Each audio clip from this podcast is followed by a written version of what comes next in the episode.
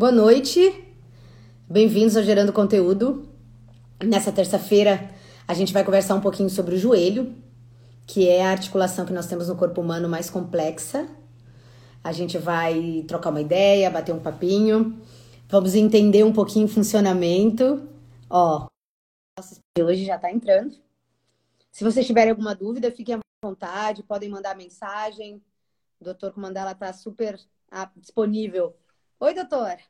Oi, Aline, tudo bem? Bem, o senhor? Tudo bem, graças a Deus. Bem-vindo ao Gerando Conteúdo. Já comentei ao pessoal que o senhor é super aberto às, aos questionamentos, que o pessoal fique à vontade. Perfeito, estamos aqui para dividir conhecimento. Bom, doutor Comandala, ortopedista, cirurgião de quadril e joelho. É... Doutor, explica para nós um pouquinho o que, que é o joelho, qual é a função do joelho? Exatamente. Inclusive, eu deixei aqui atrás um modelo de um joelho para o pessoal entender. Esse é um modelo sintético, onde o joelho ele é basicamente composto pela articulação do fêmur, que é esta parte, e a articulação da tíbia, que é o osso da perna. Entre as articulações há uma estrutura de cartilagem, ligamentos e meniscos, e uma segunda articulação, que é a articulação da rótula, que articula este pedaço do osso com a parte interna do fêmur. Tá? Então, essa seria basicamente a anatomia do, do joelho, vários ligamentos eh, cruzados, colaterais, meniscos. E essa articulação ela teria basicamente a função de conectar o membro, a parte superior do corpo com a parte inferior, permitindo movimentos, caminhadas, corridas, sentados, na verdade, nós estamos inteiramente dependentes dos nossos joelhos.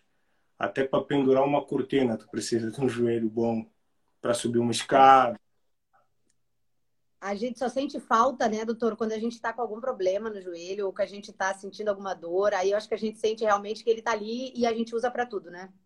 Exatamente, eu costumo dizer aos pacientes que, que me procuram, principalmente que há os problemas articulares, eu, eu faço uma comparação deles com a, a maior, o maior castigo social que nós temos, que são as prisões. Sem articulações, basicamente estamos presos, privados de nossa liberdade, da possibilidade de ir e vir aonde queremos, fazer o que nós queremos. Então, é, mais do que ter coração saudável, eu sempre falo isso assim, uma articulação saudável, ter articulações saudáveis é tão importante quanto ter um coração saudável.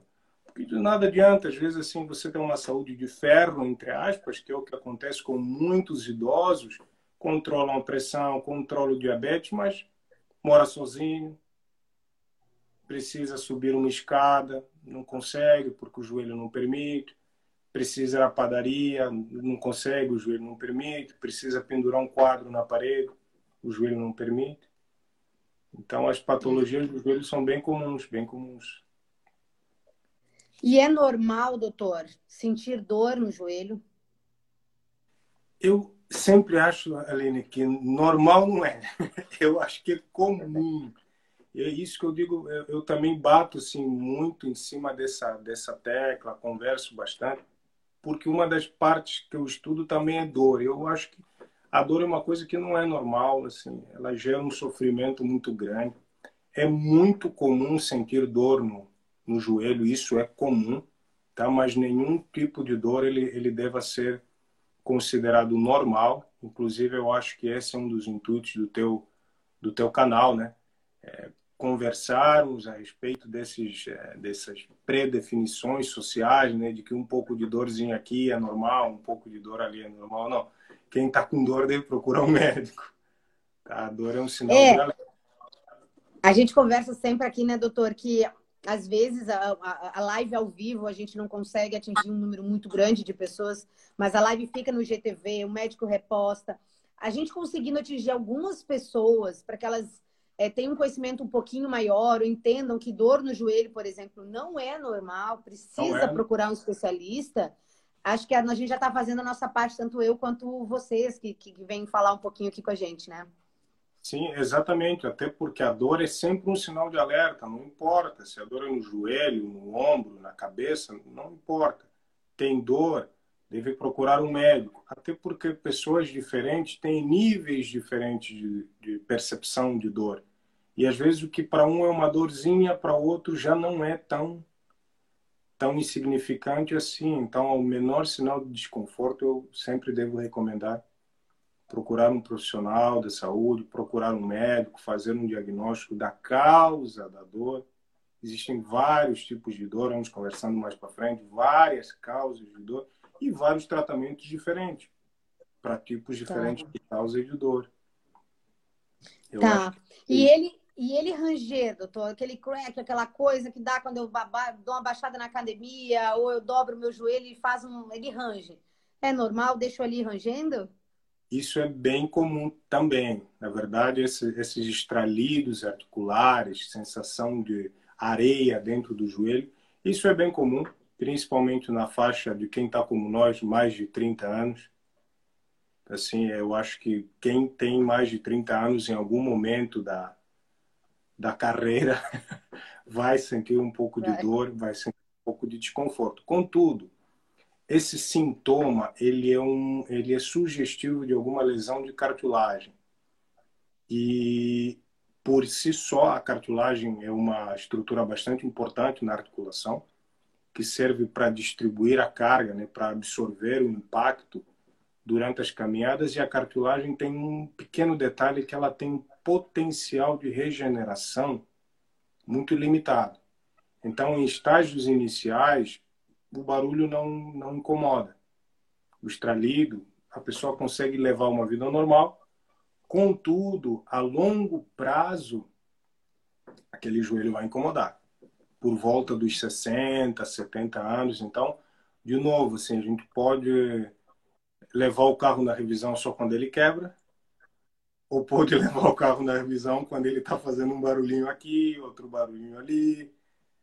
Então, vou é começar é a me preocupar, então, doutor. Acho que eu vou começar a. Vou procurar um especialista para ver o que, que é esse meu joelho que está fazendo esse, esse crack aí quando. Exatamente, Aline, porque eu acho assim, nós vivemos num mundo diferente, né? Então, assim, todos nós vivemos mais, vamos viver cada vez mais. E eu acho que além de viver, a gente vai querer aproveitar a vida. Assim, a gente vai querer passear, a gente vai aposentar, vai sobrar tempo, quem tem filhos, os filhos vão crescer. E daqui a pouco esse crequezinho no joelho, ele vai fazendo um montinho, um montinho, de grão em grão, de grão em grão. E numa fase, eu acho assim, que todo mundo espera da vida, né? Olha, quando eu aposentar, é nesse quando eu que o problema ele deve ele deve transbordar de gota em gota, o corpo enche uma hora. Mas tem tratamento, tem tratamento. Dá para dá para correr atrás. Tá. E a dor do joelho, ela pode ser causada por um problema no quadril, doutor Comandala? Pode, pode. Nervo obturador. O nervo obturador é um nervo que dá sensibilidade no quadril. Contudo, algumas pessoas podem refletir, podem referir a dor no joelho como que fosse um eco. Então, essas dores irradiadas, elas podem ecoar. Então, eu que trato quadril e joelho juntamente, eu costumo dizer que as duas articulações formam como que um casal. Às vezes um tá ruim, mas não exata, ele pode refletir no outro. Então, muitos pacientes já me procuraram com dor no joelho, exames do joelho normal, exame físico normal, e o problema estava mais para cima. E a dor era tá. apenas reflexo no joelho. É bastante comum. Um outro caso, por exemplo, são pessoas que têm, fazendo um paralelo, para as pessoas que estão assistindo entenderem, são pessoas que têm hérnias de disco, patologias na coluna. É comum sentir dor na perna, quando a causa da dor é uma hérnia de disco lá em cima na lombar. Isso é bastante comum. Tá. Isso é bastante comum. E quais são essas lesões mais comuns, doutor, que a gente tem no joelho? Então vamos lá, se fôssemos fazer um ranking, as lesões mais comuns são as perdas de cartilagem. São as artroses, tá. são os são as lesões mais comuns. De todas as mais comuns, a condromalácia, que a lesão, a perda de cartilagem na rótula é a mais comum. Em segundo lugar, eu colocaria as lesões meniscais, que são lesões dos meniscos degenerativas. A maior parte delas são assintomáticas. E em terceiro lugar, seriam as tendinites, que são inflamações dos tendões ao redor do joelho. Então, a tendinite patelar, que é uma inflamação do tendão patelar, no joelho, na sua inserção na tíbia, e são os tipos de tendinite mais comuns. Tá? tá. Se eu romper algum ligamento, eu preciso operar, doutor? Depende. Depende. Depende. Depende. Então vamos lá. Então, primeiro, depende do ligamento. Segundo, depende do grau de rotura. E depende da estabilidade da articulação. Então, alguns ligamentos, é, roturas são bastante comuns. Por exemplo, ligamento colateral do joelho. É muito comum em torces, é, para principalmente quem joga bola, é, joga, joga basquete, são muito comuns lesões de ligamentos. Para a nossa felicidade, a maioria são lesões parciais. Então, essas lesões parciais dos ligamentos colaterais, elas têm uma chance muito grande de cicatrizar sem precisar cirurgia alguma. Contudo, outras lesões são eminentemente cirúrgicas, por exemplo, lesões do ligamento cruzado. Lesão do ligamento cruzado anterior completa é eminentemente cirúrgica. Exemplo, Daniel Alves rompeu o cruzado, não foi para a Copa do Mundo e fez a cirurgia. Contudo, voltou ao normal. As cirurgias assim de reconstrução de ligamento têm resultados fantásticos com retorno ao esporte em poucos meses, sem problema algum. Tá. tá. Eu já ia te questionar, mas a doutora Marinês também questionou aqui, ó. Como prevenir lesões nos joelhos? O que a gente pode fazer para fortalecer o nosso joelho, então, doutor? Então vamos lá. Como dá para prevenir uma lesão no joelho? É, algumas coisas podem ser modificadas, que são fatores é, que temos a capacidade de modificar. Esses fatores incluem peso, então, nós sabemos que o sobrepeso ele interfere no funcionamento da articulação, além do, da perda de cartilagem causada pelas alterações metabólicas do sobrepeso. Então, o ideal é que a pessoa mantenha um IMC, que é índice de massa corpórea, adequado à idade. Então, não existe esse número mágico, ah, o IMC tem que ser de tanto. Depende da faixa etária do paciente, tá? Depende da proporção de gordura, depende da proporção de massa muscular. Então, controle de peso, controle de dieta, isso é importante.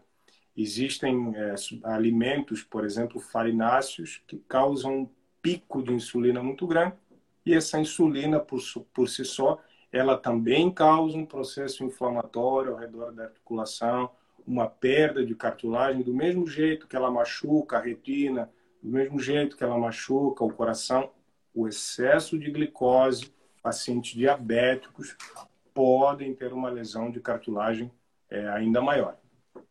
Exercício físico é importante. Exercício físico é importante. Regular, tá?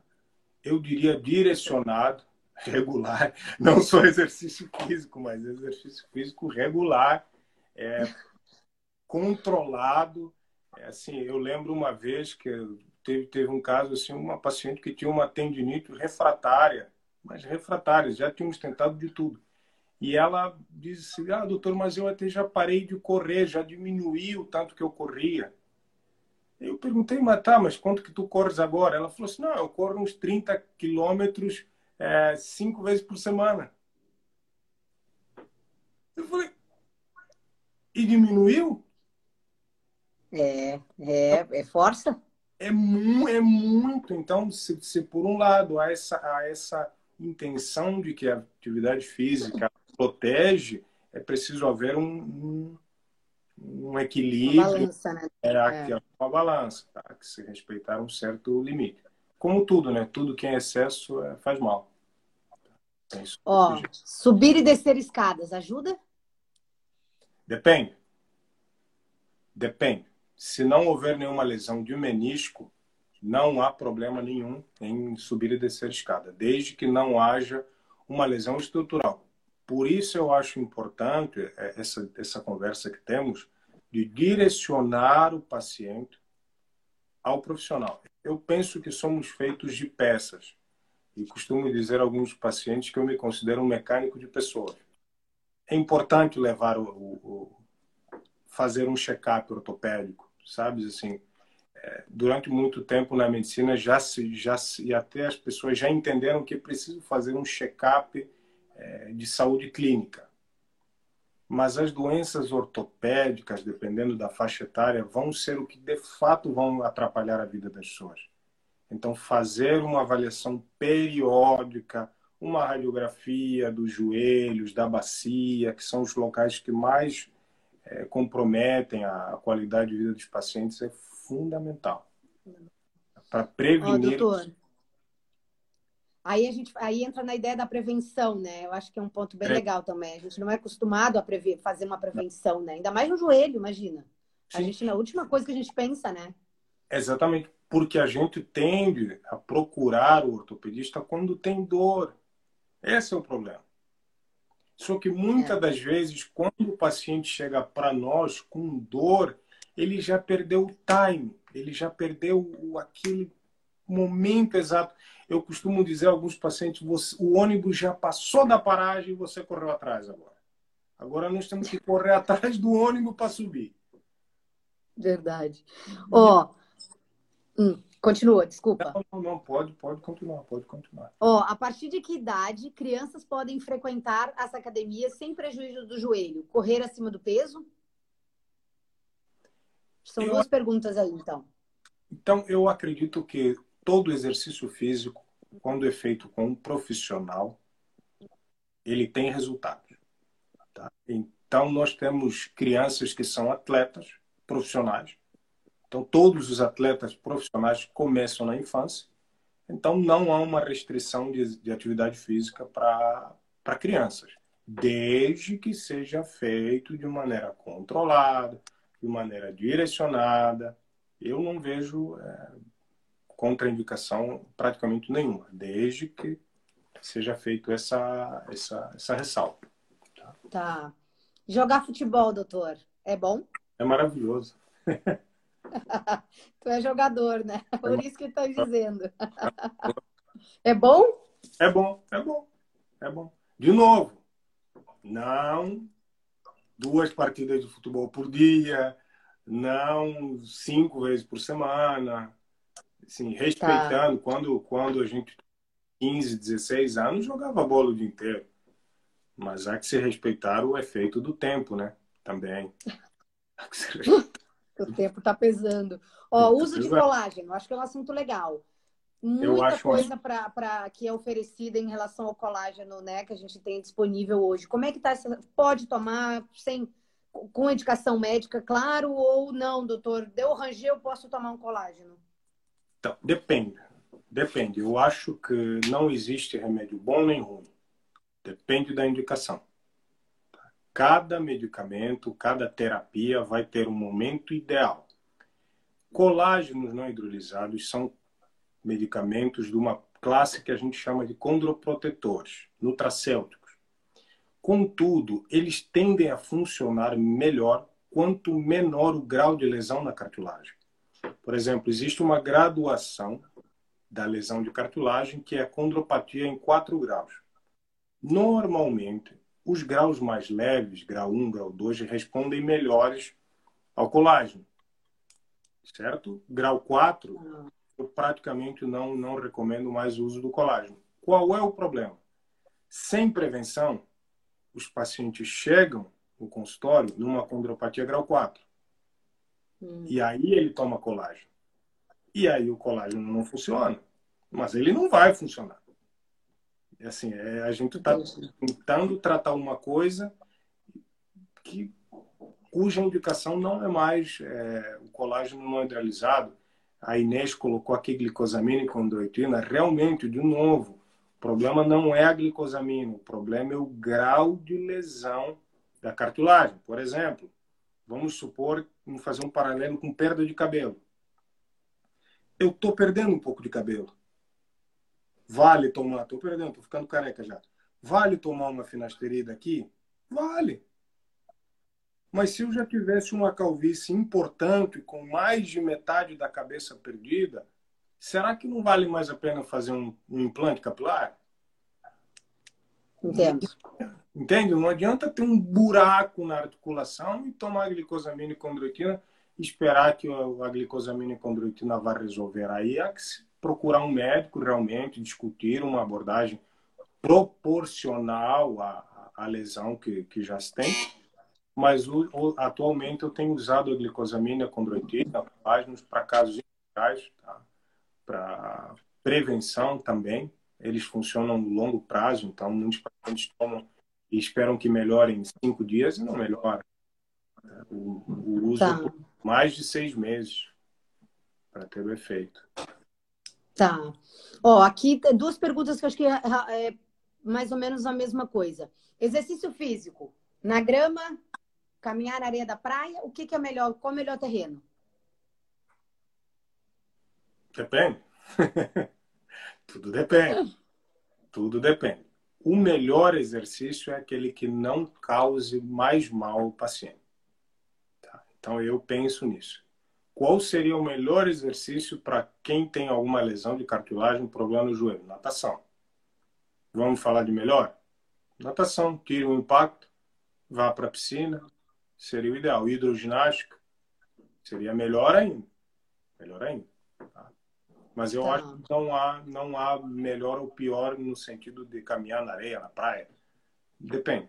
Depende do grau de força muscular do paciente. Depende. O ideal, então, doutor, eu acho que a gente tira um pouco desse nosso bate-papo, é que o paciente se sente algum desconforto no joelho, no quadril, que ele procure um especialista para entender que grau que está, se a prevenção já era para ter acontecido ou ainda dá tempo, Quais são os melhores hábitos de exercícios que ele pode fazer para que ele não tenha um, um, agravamento né, do problema ou que ele não venha a ter nenhum problema? Eu acho Sim. que a ideia sempre, então, é procurar um especialista para entender como é que o corpo está naquele momento, né? Principalmente a gente está acima dos 30, né, doutor? procura um especialista sempre, procura um ortopedista, tá? É, eu, eu digo aos meus, aos meus pacientes, é, o objetivo não é tratar o joelho. O objetivo é viver melhor. O objetivo é ser mais feliz, o objetivo é aproveitar a vida. O joelho só serve se você consegue passear na beira-mar. Eu acho que o nosso objetivo é proporcionar aos nossos pacientes, às pessoas que a gente ama, uma vida de qualidade. Né? A Covid vem, veio mostrar isso para nós. Né? Se nós fôssemos embora, como que vivemos os nossos últimos dez meses? É, isso é uma coisa que que a gente deve parar para pensar, né? Será que estamos tratando só joelhos? Será que estamos cuidando da vida das pessoas, das nossas vidas? Então, eu penso nisso. Prevenção. Eu acho que a gente tira uma uma ideia de uma frase bem legal aqui para nós hoje, no assunto sobre o joelho. Eu acho que é a questão da prevenção, né? Doutor, autocuidado. Eu acho que isso é importantíssimo. É, exatamente, exatamente. Doutor Comandala, quero muito te agradecer.